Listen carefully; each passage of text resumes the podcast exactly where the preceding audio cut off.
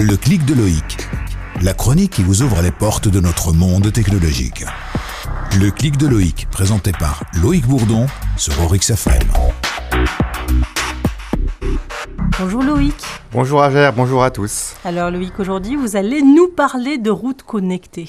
Oui, car étant donné la multiplication des objets connectés, il serait surprenant que la route elle-même ne suive pas ces évolutions technologiques. Plusieurs projets, plus ou moins avancés, sont à l'ordre du jour, et je vous propose d'en évoquer quelques-uns avec vous, en commençant par une route qui recharge les véhicules électriques. Une route qui recharge les véhicules électriques Voulez-vous dire que nous n'aurions plus besoin de passer à la pompe pour remplir notre réservoir?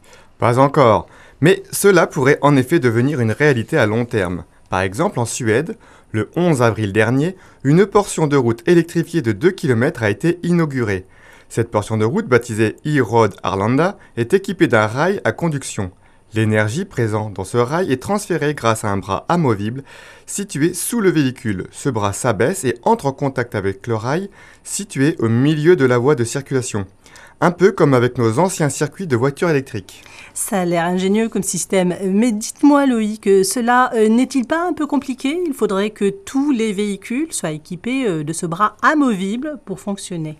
Ça a l'air un peu complexe, il est vrai. Mais étant donné que la Suède ambitionne d'être l'un des premiers pays développés sans énergie fossile dans les transports d'ici 2030, c'est un système à surveiller de près, même s'il existe d'autres systèmes à l'étude, comme les routes permettant de recharger les véhicules via induction. Ok, pour ce qui est des énergies associées euh, aux routes, et euh, existe-t-il d'autres innovations technologiques du côté de la sécurité par exemple? Du côté de la sécurité, il y a un prototype de passage piéton interactif mis en place à Londres l'hiver dernier. Il s'agit d'une portion de 22 mètres équipée de LED. Sur cette route appelée Smart Crossing, un passage piéton apparaît visuellement, mais uniquement au moment où les piétons peuvent traverser sans danger. Dans l'attente, ils doivent s'arrêter sur un cercle rouge permettant de bien les voir. Et sur le terme communication, nous avons du côté de l'Italie un projet de véritable route, ou plutôt autoroute connectée.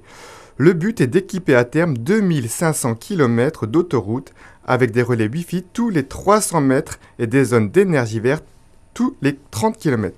Ces zones d'énergie verte seraient également équipées de drones permettant de surveiller la route ou d'apporter rapidement sur place des trousses de premier secours en cas d'accident. Enfin, pour couronner le tout, une application smartphone spécifique à cette Smart Road est prévue pour informer les utilisateurs en temps réel sur les conditions de route de façon fiable et officielle. Ah bah, je vous donne rendez-vous dans quelques années pour voir ce qu'il en sera sur nos autoroutes au Qatar. Merci Loïc. Merci à merci à tous. Le clic de Loïc